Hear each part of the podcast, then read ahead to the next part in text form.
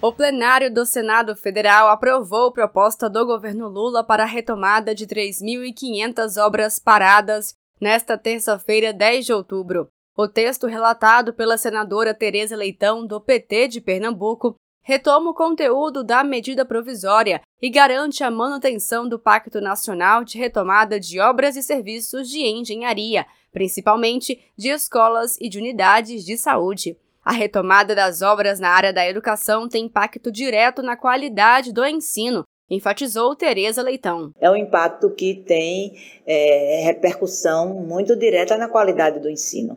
Uma escola bem estruturada, uma escola com condições de trabalho, uma escola onde a, a criança ou adolescente pode circular num pátio, em áreas de convivência.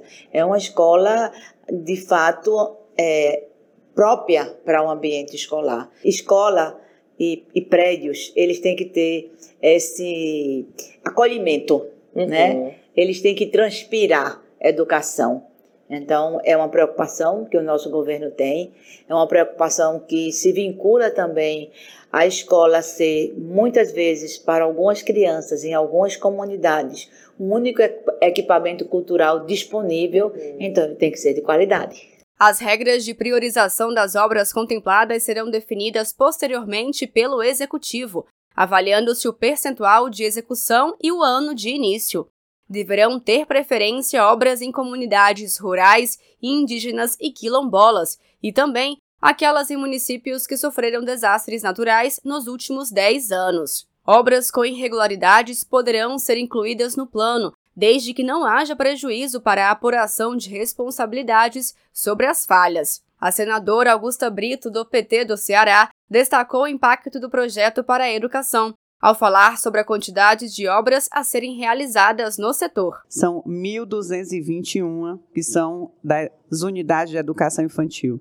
Nós temos também 989 escolas de ensino fundamental, 35 escolas de ensino profissionalizante e 84 obras de reforma ou ampliação de escolas. Aliás, 1.264 novas quadras ou coberturas de quadras esportivas. Então, eu quero aqui também dizer que com essa aprovação, com essa retomada e com a conclusão dessas obras, nós vamos ter aí é, criadas, né, no, mais ou menos assim, em torno de 400 e 50 mil novas vagas na rede pública de ensino do nosso país como um todo.